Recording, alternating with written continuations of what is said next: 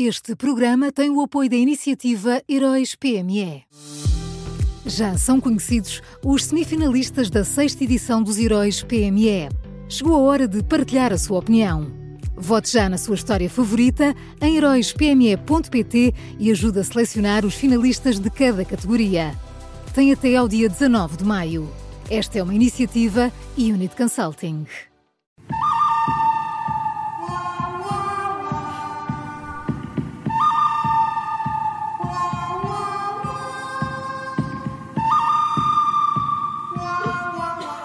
Tudo pronto para uma nova edição do Bom, o Mau e o Vilão. O Miguel Pinheiro já está connosco. Hoje também nos pode acompanhar em direto no YouTube, Facebook e no site do Observador.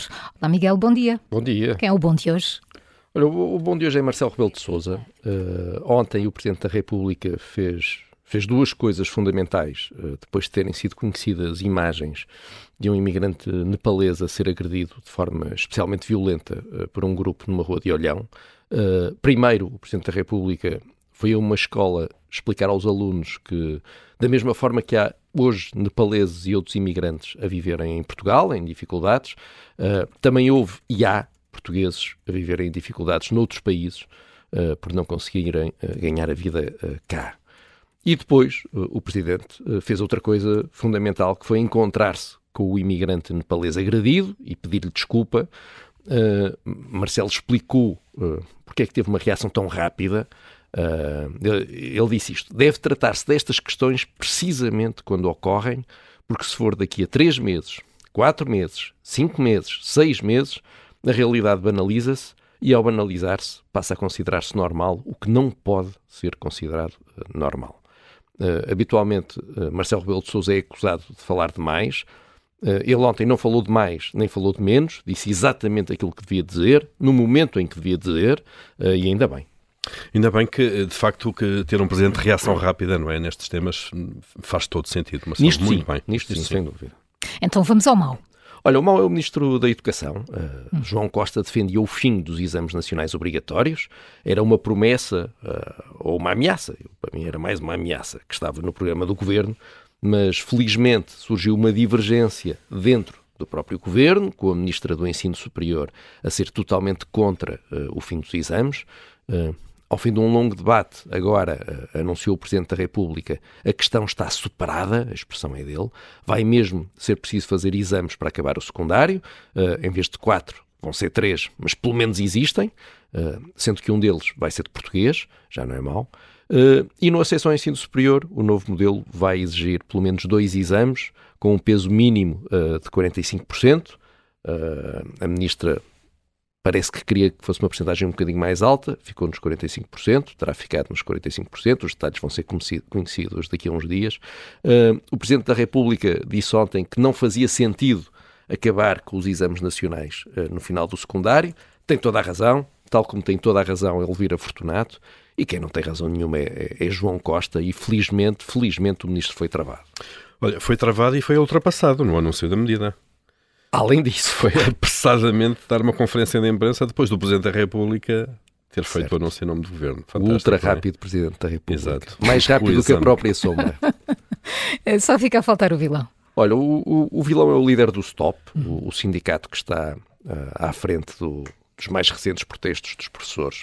Uh, André Pestana não quer parar uh, nas manifestações dos professores. Ele ontem apelou formalmente a que a CGTP e a UGT marquem uma greve geral.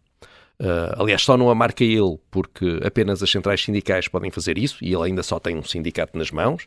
Uh, se lhe derem tempo, lá chegará às centrais sindicais. Uh, a linguagem do líder do Stop diz tudo. André Pestana afirmou, eu vou citá-lo, que esta greve geral devia dizer claramente ao governo que deve deixar de priorizar os milhares de milhões de euros para os banqueiros e para as parcerias público-privadas ruinosas. Portanto, além de mandar nos professores, quer mandar uh, no país e já se está, já se está a meter onde não deve. Uh, teve outra frase que foi: Esta unidade tem feito tremer o poder. Portanto, além de negociar pelos professores, André Pestana quer abalar o sistema. Onde é que eu já ouvi isto? Uh, e depois há mais, uh, porque uh, depois de Marcelo Rebelo de Sousa ter avisado há uns dias que há um momento em que a simpatia que de facto há na opinião pública em relação à causa dos professores pode virar-se contra eles.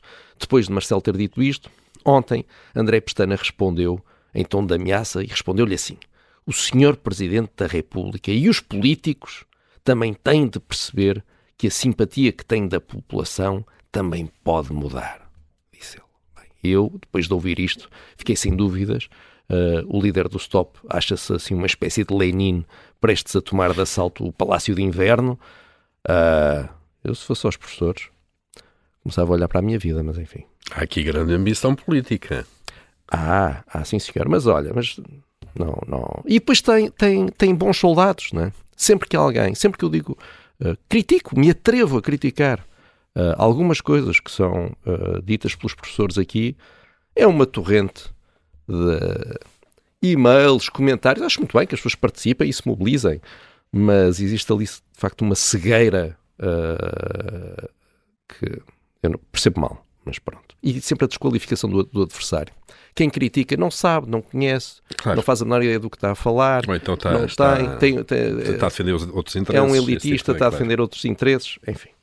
Vamos então ao resumo. O bom desta terça-feira, Marcelo Rebelo de Sousa, o mau ministro da Educação e o vilão é o líder do Stop. Ah, mas espera, falta aqui o ótimo. Quem é o ótimo deste dia 7 de fevereiro? Estás com tanta pressa que eu não, não estou a perceber. É? Além de mais, isto é, é, sempre o mesmo esquema. Sim. O bom, o mau, o vilão e o ótimo. E logo hoje esqueces do ótimo e não estou a perceber. Desculpa, Miguel, quem é o ótimo? Obviamente o ótimo é o, o Júlio Magalhães.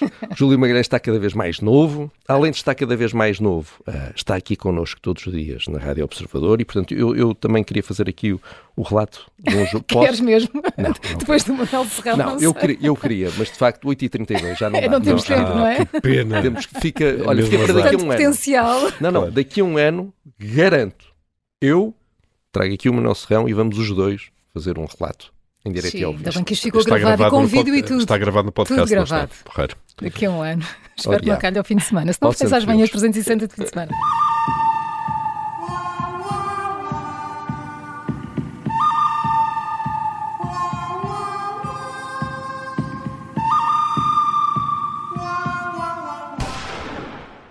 Este programa tem o apoio da iniciativa Heróis PME.